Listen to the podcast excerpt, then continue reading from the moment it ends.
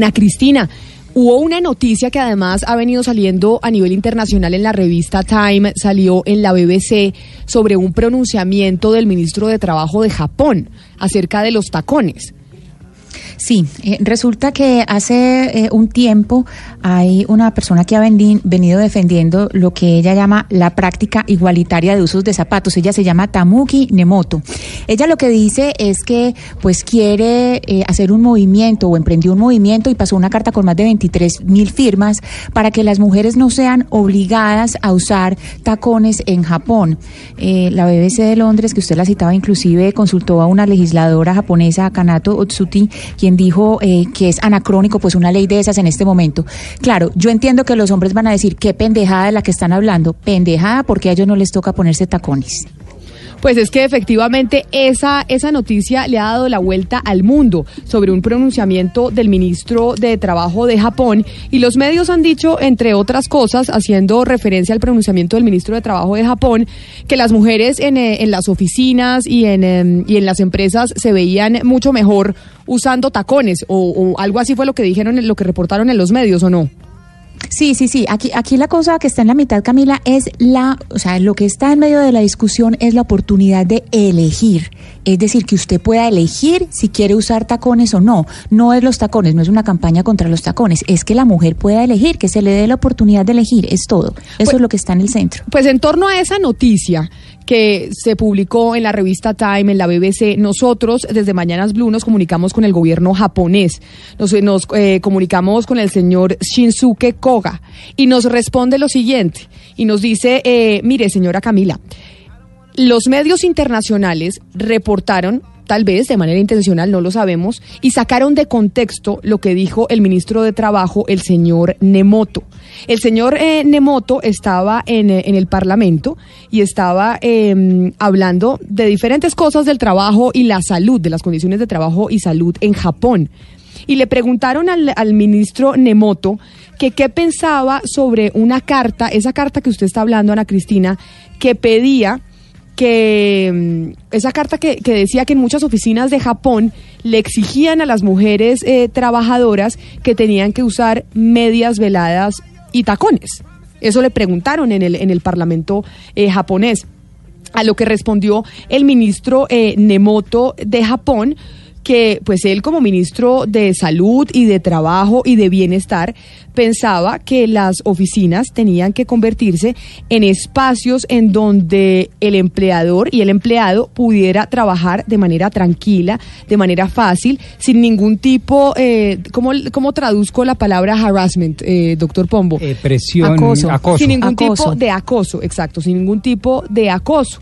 Y cuando hablaba del requerimiento de usar medias veladas y tacones altos en, en cada oficina, pues eh, decía si, la, si ese es el requerimiento, pues se debe hacer. Lo que nos dicen desde el gobierno de Japón es que al ministro intentaron sacarlo de contexto, que sí es cierto, esto ya nos lo dicen fuentes eh, del, del, um, del gobierno japonés, y es que evidentemente hay pues todavía un, un gap y una diferencia de género importante en Japón. De, de, hecho, ese es uno de los problemas más grandes que tienen. Pero de todas maneras que al ministro Ana Cristina se le sacó de contexto. Pero esa sacada de contexto, a pesar de todo, pues nos sirve para dar la discusión sobre los tacones, sobre las medias veladas y la oficina. ¿Será que existe en Colombia oficinas que le exigen a las mujeres que tienen que irse de tacones? Pues la verdad, Camila, yo eh, pregunté aquí en Medellín precisamente para este trabajo si había algún lugar de trabajo y no.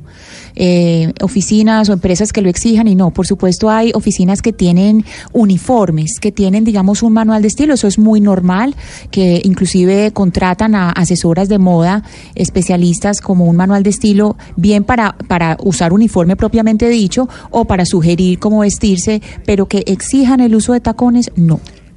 Ana Cristina, no, no sé, y Camila, si, si se prohíbe en alguna eh, parte en Colombia el uso de tacones, pero sí recuerdo que hace años, en el 92, si no estoy mal, el alcalde de Cúcuta entonces por decreto prohibió el uso de minifaldas y escotes a las funcionarias públicas. Decía el alcalde que para preservar la buena imagen de la administración municipal eh, no era conveniente que las, las mujeres asistieran a trabajar con minifaldas y con escotes. Eso generó toda una polémica en su momento hace 27 años. Pues mire, si uno fuera a hablar de moda, yo no sé si esta discusión es de moda específicamente, pero si vamos a hablar eh, de estilo, de moda y demás, a uno se le viene un nombre a la cabeza. ¿Qué nombre se le viene a usted a la cabeza, doctor Pombo, cuando hablamos de moda en Colombia? Pilar Castaño. Por supuesto. Pero esa es la gurú, pues. Y por esa razón la invitamos a hablar de esta discusión que más que de moda es de un tema eh, de política pública que se da y se genera por cuenta de unas declaraciones que, como le digo, lo que nos dicen a nosotros desde el gobierno de Japón es que al ministro Nemoto lo sacaron de contexto. Pero Pilar Castaño, bienvenida a Mañanas Blue, mil gracias por estar con nosotros. Hola Camila, qué gusto tan grande oírlos a todos de verdad en esta mañana de viernes. En esta discusión sobre si se le puede exigir o no a las mujeres eh, usar eh, tacones en las oficinas y usar medias veladas, ¿por qué es que hay esa tendencia? a que cuando se ponen los uniformes de, de, las oficinas, a las azafatas, a las visitadoras médicas, a las, a las secretarias, ¿por qué hay esa tendencia a normalmente pensar que la forma de vestirse tiene que ser con medias veladas y tacones? Bueno, Camila, hay que, hay que echar un poquito para atrás en la máquina del tiempo y entender que la indumentaria comunica, que la indumentaria ennicha, que la indumentaria clasifica a los seres humanos. Para eso existe la indumentaria y para eso son los uniformes, justamente, para mandar culturalmente un mensaje tácito, que es lo que hace la moda, que habla mucho más que las palabras, diciendo quién soy, cuál es mi oficio y qué estoy haciendo en la vida, vestida de policía, vestida de enfermera, vestida de azafata, vestida de ejecutiva. El código laboral es muy preciso, hay, hay, un, hay un código de barras eh, que hay que seguir. La piel, por ejemplo, no es protagónica, no es laboral. En, un, en, en, el campo competitivo de la oficina no pueden existir ni transparencias, ni escotes y desde luego minifaldas, porque lógicamente hay que, ter, hay que ser prácticos y hay que usar unas indumentarias básicas que sean viables a la hora de ejecutar el oficio de oficina, digamos, de archivos, de trabajar, de ir para un lado, de ir para el otro. Me imagino que en el tema de los tacones hubo ese pensamiento real.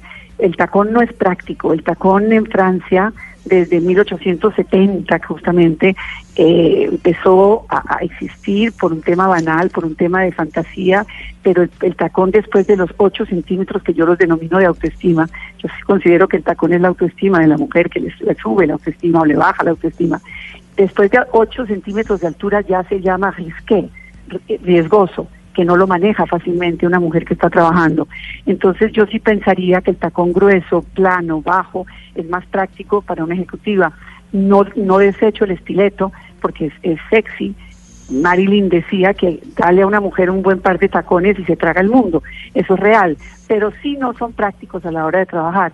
Pero la media velada, en cambio, Camila, sí es un plus para la mujer, porque a medida que va pasando el tiempo, la media es una malla de nylon que sostiene la dermis y cuando la mujer va pasando la edad, pues deja de ser tonificada su piel, no tiene 20 años, ni 18, ni 25, entonces las millennials se ven divinas sin medias, pero una ejecutiva que ha pasado ya ciertas décadas, la media la ayuda a sostener su dermis y a trabajar tranquila y a moverse y a evitar su cuerpo a la hora de vestirse. Entonces, yo sí creo que cada prenda tiene una función, hay que simplemente limitar y delimitar qué es para qué y en qué ocasión se deben usar las cosas. Pilar, eh, yo le quería preguntar, cuando usted hace ese tipo de asesorías eh, a empresas sobre uniformes, sobre etiqueta para vestirse, ¿de alguna manera las sugerencias o ideas suyas pasan por salud ocupacional? Absolutamente. En el campo de, es que, sí, en el campo de los zapatos, por ejemplo, porque estamos hablando de, de algo que también tiene que ver con la postura, con el, el desplazamiento, el descanso. Ergonómicamente el tacón se, se, se, inventó para montar, para sostener las, las cerraduras de los, la montura ecuestre. Y ya después se fue desarrollando. Esa es la historia real del estileto, justamente de, de un lord que tenía, llevaba ese apellido, apellido, estileto. Pero el zapato ergonómicamente el tacón hace daño. Y oyendo a esta niña japonesa hablar del dolor, y por eso ella se manifiesta, este ministro japonés, diciéndole, la mujer japonesa lleva demasiados milenios eh, silenciando el dolor.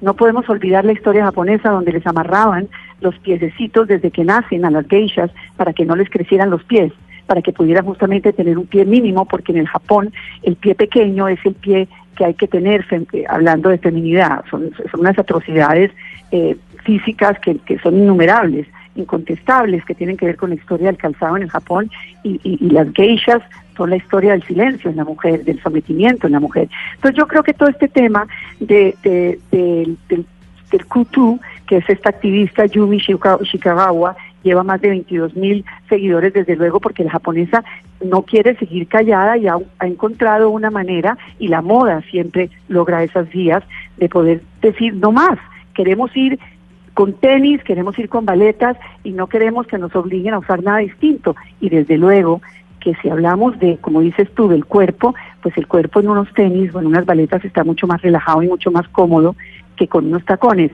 Ahora, ¿qué produce el tacón? Sensualidad. Es un fetiche, es un accesorio fetiche que le da una silueta distinta al cuerpo de la mujer. Acá nos está escribiendo, entre otras, por ejemplo, un, oyentes diciendo, Estefanía Tabima dice, a las modelos eh, de protocolo les exigen usar siempre tacones, haciendo un poco la pregunta de, ¿hay exigencias o no frente a la indumentaria, frente a cómo se deben vestir? ¿Podemos las mujeres reclamar y decir, oiga, no, yo no quiero ponerme tacones porque me van a obligar constitucionalmente? Eso se podría, doctor, como uno en tutelar y decir, es que a mí me dicen que me toque poner tacones y yo digo, no, no me quiero poner tacones. Pues y quiero entutelar mi derecho al libre desarrollo de la personalidad y además mi derecho a la igualdad, porque los hombres no tendrían, no tienen que ponerse tacones una tutela no se le niega a nadie y menos a aquella mujer que tiene esas ideas en, en, la cabeza y tienen toda la razón y seguramente la ganarían. Pero en el derecho constitucional sí se empieza a diferenciar y me gustaría de pronto preguntarle a Pilar Castaño esto eh, entre exigir y prohibir. Una cosa es que el, el, jefe le diga, usted tiene que venirme con tacones y altísimos y supersensuales, y otra cosa es prohibir, oiga, yo le prohíbo que se me venga con un escote y una minifalda, o en el caso de los hombres, pues que se me venga en pantaloneta porque esta es una oficina de abogados. Pero mire, pues para eso, para eso existimos las asesoras de imagen y entre otras cosas para eso me contratan a mí, porque justamente existe el pánico a la tutela y a los derechos humanos, desde luego. Entonces yo voy, dicto mis conferencias y voy diciendo las cosas de una manera muy mamá, muy querida y ojalá basada en, en investigación y en conocimiento. Hay reglas para seguir, definitivamente hay reglas para seguir, es decir, una, una cabinera se pone medias de nylon para atravesar el Atlántico y se pone pantalones porque no puede atravesarlo en falda lápiz, porque no está ni cómoda trabajando y atendiendo a, a 180 o a 70 pasajeros. Eso ah, es decir, por eso es que las azafatas cuando es un vuelo más largo de 10 horas van en pantalón y cuando es vuelo cortito van en falda. Eso lo cambié yo, Camila. Eso lo hice yo hace más de 16 años en Avianca cuando me pidieron la asesoría del uniforme. En Avianca no existía un suéter. Desde que yo hice el tema, eh, incursioné los suéteres para hombres y mujeres, chalecos en tejido de punto y desde entonces se ven súper cómodos. Me fui a Richie, cambié las medias porque las niñas tenían hasta entonces unas medias opacas, grises, horribles, que les hacían ver las piernas espantosas. Hicimos una colección de medias veladas bellísimas que usan hasta hoy y diseñamos la falda para viajes cortos y el pantalón para atravesar el Atlántico. Las azafatas hasta entonces atravesaban el Atlántico en falda pegada eso todo tiene que ver con unos estudios de imagen y de comportamiento que van de la mano y por eso yo sí creo que la indumentaria refleja, eh, primero que todo debe reflejar comodidad. Una ejecutiva que está cómoda, que, que está bien calzada, piensa distinto, eh, habla distinto, se proyecta distinto, manda distinto que si está mal calzada. No hay nada más infame que estar uno sometido a un mal zapato porque odia al mundo. Y yo creo que eso tiene que ver, eso todo hay que estudiarlo desde el, eh, es un círculo absoluto que hay que recorrer completamente. Pero mire, Pilar, cuando a usted la contratan eh, para asesorar eh, grandes empresas, por ejemplo, yo tengo entendido que los laboratorios eh, médicos, los laboratorios de medicamentos, les exigen a sus visitadoras médicas que tienen que estar impecables y el impecable supone tacones. Entonces, cuando la contratan a usted, que la contrate un, un, laboratorio gigantesco, una multinacional gigante, la contrata para que las convenza a ellas de que de verdad lo elegante es usar tacón o para que usted le recomiende una forma de que sus visitadoras, por ejemplo, se vean elegantes sin necesidad de usar tacón. Curiosamente acabo de dictar un conversatorio masivo en Roche, en los laboratorios, y tuvimos mucho que ver con el tema de las medias y de los tacones, porque definitivamente el accesorio que culmina tu look, que define quién eres, es tu zapato, de verdad. Mademoiselle Chanel decía, no hay una mujer fea si tiene unos buenos zapatos. Eso era ir un poco al extremo, pero ¿qué es fealdad? Eso es tu objetivo. Pero realmente el zapato define mucho tu personalidad, tu, tu actitud ante la vida, qué tanto te demoras arreglándote, en fin. Y el zapato puede ser muy cómodo y no necesariamente tiene que ser ese tacón puntilla, ese tacón de verdad que acaba no solo los parques y los pisos, sino la columna vertebral. Yo sí creo que una mujer, una vendedora que va de puerta a puerta en un laboratorio, necesita estar bien calzada y sobre todo la ropa íntima y el zapato, porque también es igual de infame un mal brasier o un mal calzón que un mal zapato. Entonces, si está bien editada por dentro y bien calzada, vende mucho más que si no lo está. A ver, doña Pilar, eh, con todo el respeto a usted y a los miembros de la mesa, me parece una pendejada de tema. ¿Por qué? Porque entonces yo como hombre puedo decir por qué a los hombres le obligan a utilizar traje y corbata para una reunión formal, o por qué no puedo ir en shorts a la radio, por ejemplo. O sea, son cánones que no solo van ligados con el tema del zapato. porque el mundo es aparente, porque el mundo es aparente y la más aparente de todas es la moda. O sea, el mundo refleja y tú mandas una imagen con tu indumentaria. A, ti te cierran la puerta de un edificio y el vigilante te dice, no señor, no puede entrar porque el vigilante considera que tu imagen no es la apropiada. A ti te juzgan por lo que llevas puesto. Eso está inventado, eso no te lo inventaste ni tú ni yo. Entonces hay que jugar un poco el juego. Si eres un ejecutivo, mira, la cantidad de suicidios que, que hubo en el Japón, de, de, de presidentes y CEOs de compañías cuando dejaron de usarse las corbatas, porque el señor Steve Jobs salió a, mandar un mensaje de cuello de tortuga, tenis y jeans cuando lanzó su iPod, y eso desdibujó la imagen laboral de los CEOs y los mandó a trabajar en bermudas y camisetas a sus casas y, y, se vaciaron millones de cubículos, sobre todo en los Estados Unidos.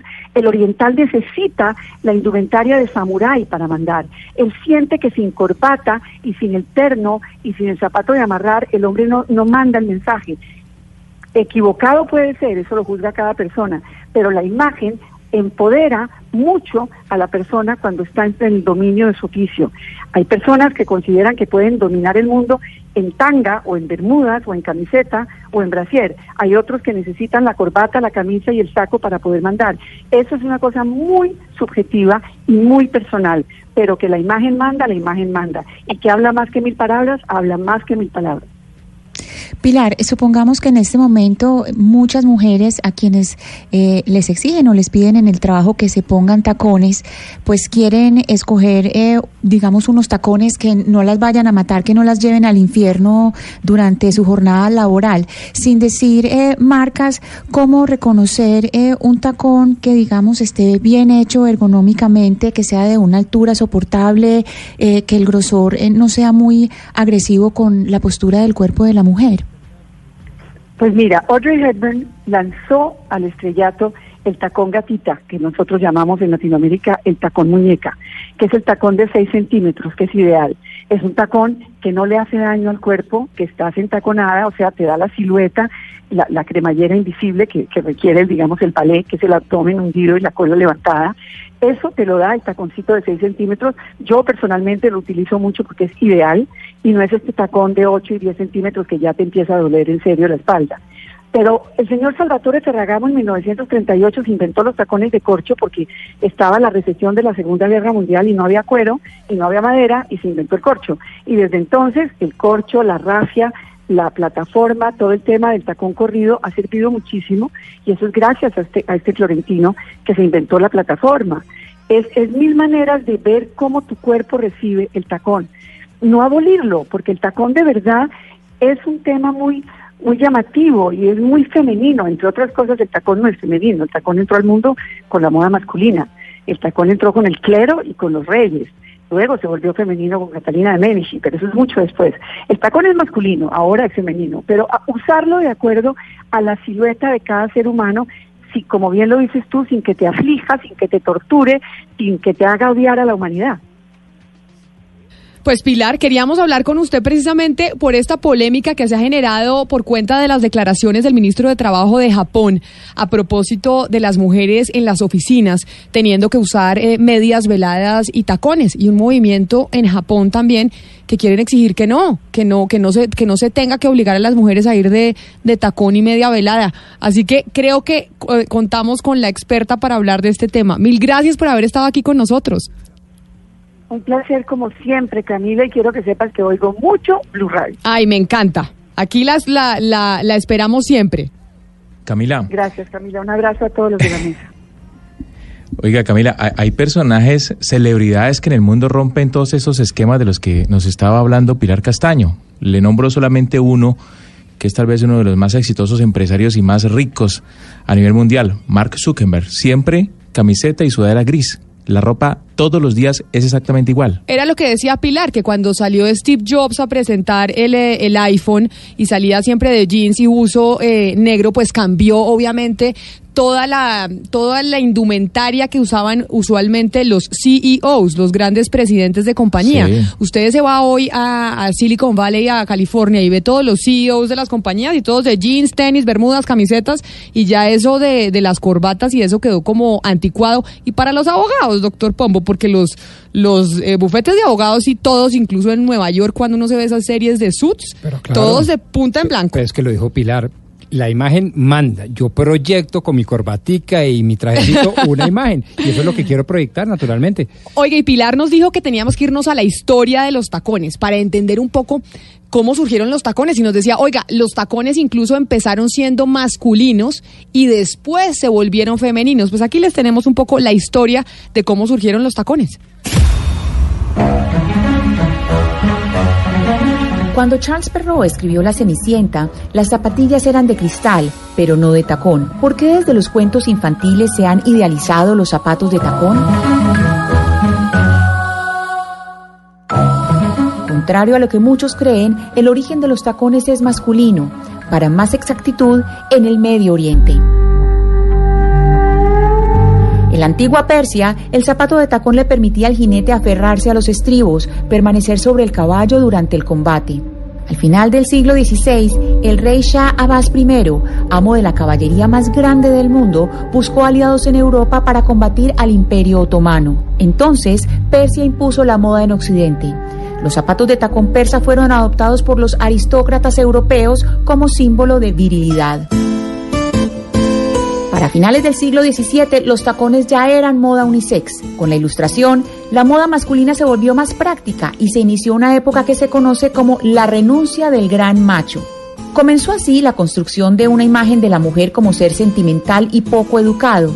Y adivinen qué, los tacones empezaron a ser vistos como un accesorio tonto, afeminado. En 1760, un comerciante italiano, Giacomo Pirandelli Barón de Stiletto, diseñó el tan temido como amado tacón de aguja. En el siglo XIX, gracias a la fotografía, los pornógrafos descubren la dimensión estética de los tacones. Los transforman en erotismo. La pornografía populariza los desnudos clásicos de mujeres ataviados con una sola prenda, un par de zapatos de tacón alto. En los años 60 y 70, los hombres lucieron por última vez tacones, las famosas plataformas. Por lo pronto, las mujeres seguimos en las alturas. El horror es que no todas lo hacen voluntariamente, les toca hacerlo solo por obligación. A lo mejor, Cenicienta también hubiera sido feliz, llegando a casa después de la medianoche y sin tacones de cristal.